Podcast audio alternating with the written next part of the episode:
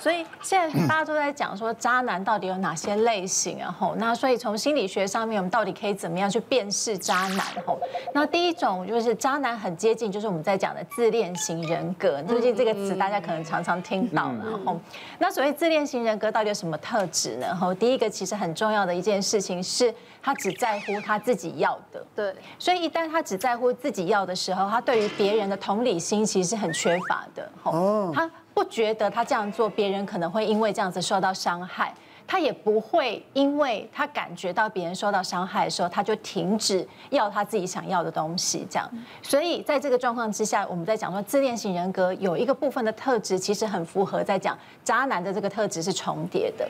那另外一个很重要的事情是在自恋型人格里面，他们对于的爱情跟自我会有这种。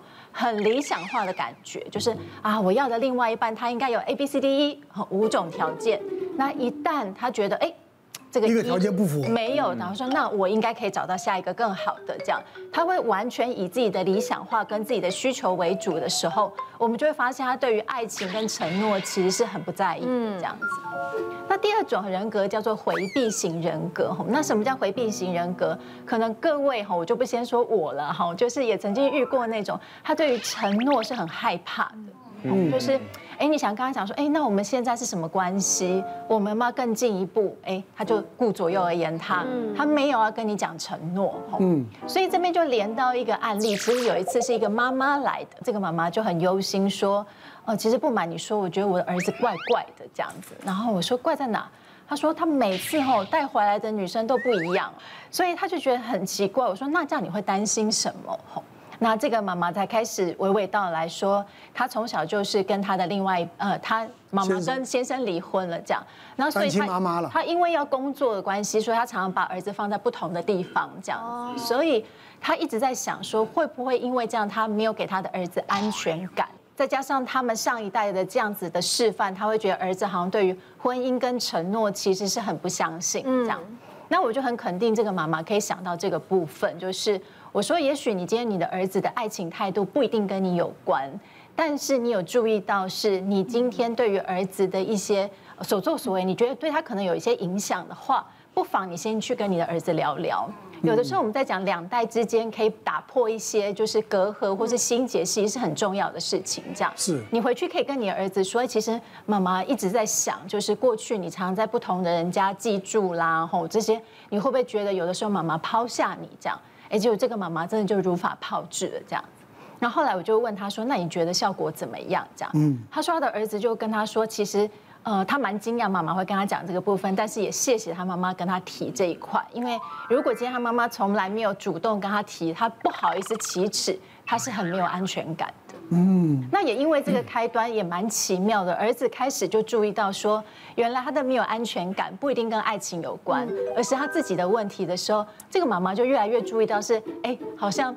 带同一个女生回来的几率就变高了，这样子。哦，其实其实换一个角度，他妈妈应该蛮开心的。我儿子魅力那么好，每天带不一样。妈妈不会这样想，爸爸可能会。我说实在，我觉得有的时候你跟渣男哦。他们就碰到他们说，他们真的有某种个人魅力跟特质。像我之前就碰到一个病人，她是个女病人，她是菲律宾籍的，很白很漂亮，走进来整个人四十几岁的这个美魔女，就觉得像 model 一样。她先生哦，看起来就是五十几岁，有点年纪的人哦，但你穿着打扮就很像理查基尔。很帅，哎呦！他们进来的时候，夫妇就是你看他们的穿着打扮，太太拿的包哈，看起来就是那个经济水准很好的。然后先生都会帮忙帮太太拿外套，然后拿包包，这么体贴。然后进来的时候，他先生讲话就让所有诊所每一个人跟他接洽的小姐都如沐春风这样。哇塞！然后那个，我想当这个男人。我这个病人哦，他 很美，然后他有个痔疮的问题来开刀，然后他那个时候来，先生也是哇，帮他巨细靡遗的了解整个喂教过程。我们很少看到我先生这么专注在每个细节里面，然后又爱老婆，又有钱，然后人又帅，就觉得哇，所有的护士都会觉得我以后如果找到这种伴侣就是完美这样。子。后来开完刀恢复很顺利，可是那个太太就因为哦肛门那边有一个很小很小很小，你要用放大镜才能看得到的小疤痕。回来好几次，他希望我把那个疤痕修掉。那我觉得那根本跟功能不相干，我就觉得为什么要执着这件事？啊，常常先生来，有时陪他来，有时没陪他来的时候，就是含笑也没有特别讲什么。就有一次，终于先生很忙都没有来，他就自己一个人来，关了门之后，哎，小姐都在外面，他就大哭，他就跟我说。医生，我真的不是故意要找你麻烦，可是我真的觉得这个对我来讲自信心很没有安全感。然后他才告诉我说，他先生不是看起来风度翩翩吗？哇，他在外面女朋友可多了。他为了他先生做了所有的整形。最近的一次，他到澳洲去，花了大钱找了一个名医做了那个腹部拉皮的手术。那伤口这么长，他先生都没有发现。所以他就觉得他先生根本就已经对他失去兴趣，他就觉得，可是他没有办法停止自己追求身上每个地方都要完美的过程，所以他自己也知道他病态了。然后后来在想，仔细想想，对对，因为每个地方都完美、精致的像芭比娃娃，其实很多地方都动过刀，他就一直在这个过程之中轮回。然后那时候就叹一口气说，哇，就是我就跟他说，这个疤我是可以帮你修，但你真的确定你跟这个男人在一起，你修了你就会幸福就有安全感吗？那你没有办法解答这个啦，你就只能知道说，哇，那那那么好的一个外表的男生，其实有很多不为人知的辛酸在背后。对，其实其实我看到风流男人都长得不帅，我讲真的，其实我讲真的，我看了看了很多的这样例子，啊，我不是讲我帅啊，其实来讲，像像这个就就是很想留住另外那个男人，太爱他的时候，有时候真的反而哦。让自己内心的压力很大，对，是不是？好，那我们最后来，有些时候碰到一种就是被男友情绪勒索，不陪他不行。行，他跟你在一起的时候，他就先你什么东西他都陪你，他都以你的时间为时间，然后你的餐会、你的工作接啊、送啊、陪呀，什么都来，然后运动。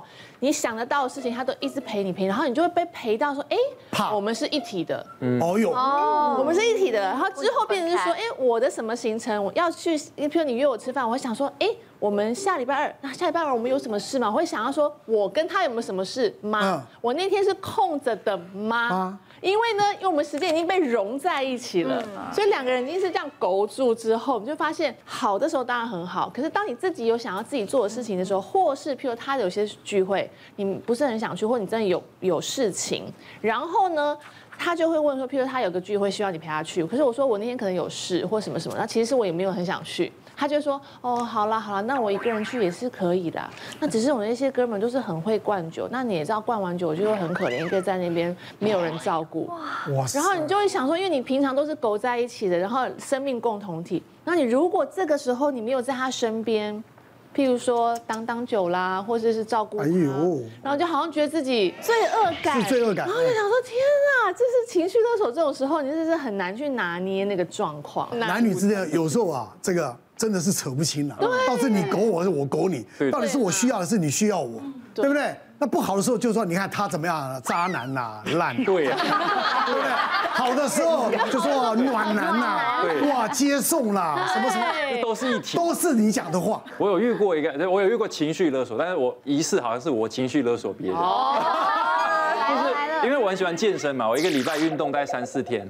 那有一任女朋友，我就希望女朋友可以跟我一起去运动，但是她就比较不爱运动。嗯，那我心里面当然是还是希望她跟我运动。我就想想想，我就想要想到一个办法让他跟我一起去运动，所以我就跟她想一个情绪勒索的办法。我就开始要跟他讲，我就想说，你看哦，我们如果一辈子在一起哦，你看我每天这样健身健身，我身材越来越好，那我的整个健康状况也会很好。那你不健身，你现在 OK，但是过了五年，过了十年，你的肌肉开始退化了，是不是？你身体开始会出现各种毛病，那我们两个人的距离就越来越疏离了。哎呦，这样子是不是会破坏我们的感情？你不是情绪，你是恐吓。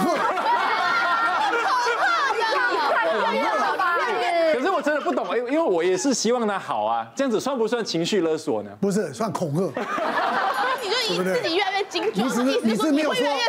对，意思没有说到时候你松软，对不对？不仅塌的时候我不爱你了，你是没讲这样子。会越来越远，那你一开始就不要找不爱运动的人在一起啊。还是希望可以激励到他跟我一起运动。那结果有吗？我的我的目我的目标是正向的，是不是？哦正向的。我的目标是很正向的，我希望他跟我一起运动啊。我现在目前不太能够说你对了。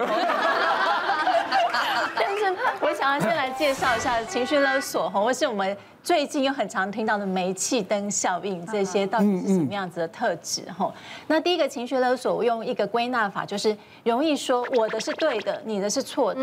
哎呀，因为如果你没有陪我去健身，我会觉得很孤单，哈，或是说，哎呀，那可是你没有，就是呃，我其实没有安全感，然后那你没有陪我去的话，其实我很担心你，这样会塑造出一种说法。这个说法就是，好像你会顺着这个情感的脉络，是好像答应会比较好哎吼，所以塑造出一种我对都是你错吼。其实大家有个经验，就是如果有一个人一直在说，哎，我觉得是你有问题吧吼，哎，是你的问题吧，你干嘛一直查我手机吼？你一直这样子查我手机，你会把我越推越远哎吼。讲久了以后，我们真的会这样子相信，所以这个就是我们在讲情绪勒索的第一步。嗯。那第二步再讲，就是情绪勒索，他甚至会想办法去改变你周围的人看法。哦，那比如说，假设今天，哎，有一个女生，有一群姐妹，她旁边说，我觉得你男朋友这样不行，嗯，我一天到晚都说他是对，你是错，不行这样。哎，如果你的男朋友发现这件事情，他就会可能会塑造一种事情，就是，哎，我觉得你的姐妹她是不是嫉妒我们太幸福啦？哦，就是他们是不是看不得我们好？他甚至想要去改变周围的声音对你的影响，吼，这个是很经典。我们在讲煤气灯效应的作用，这样。